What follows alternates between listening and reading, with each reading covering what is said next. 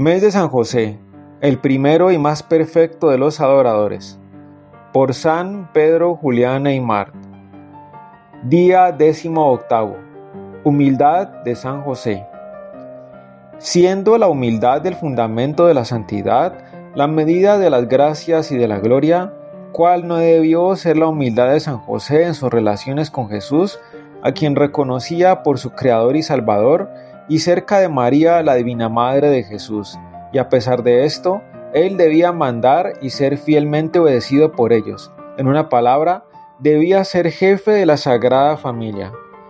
¿Cuáles no serían los sentimientos de humildad del corazón de San José al contemplar las profundas humillaciones del Verbo hecho carne, anonadándose hasta la forma de esclavo? ¿Cuáles al oír a la Inmaculada Virgen declarándose su humilde sierva? La humildad debe ser asimismo la virtud dominante del adorador de la Eucaristía. Él adora a Jesús mucho más humillado en el Santísimo Sacramento que jamás lo fuera en Belén y durante su vida mortal.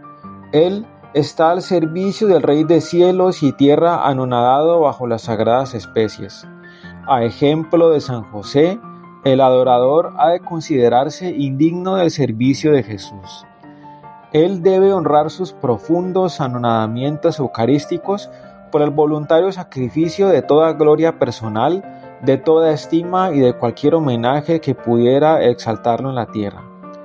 Por regla de su humildad, debe tener la misma de que sirvió San José, que no apareció jamás cuando del servicio de Jesús podría redundarle alguna gloria, o bien la de San Juan Bautista, que respondió a los que pretendieron glorificarle.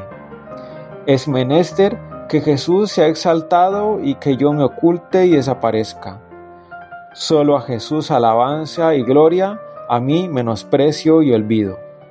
Aspiración, San José, humilde en la presencia de Dios hecho hombre, obtenednos la gracia de anonadarnos en el servicio del Dios que se anonada bajo las especies del sacramento.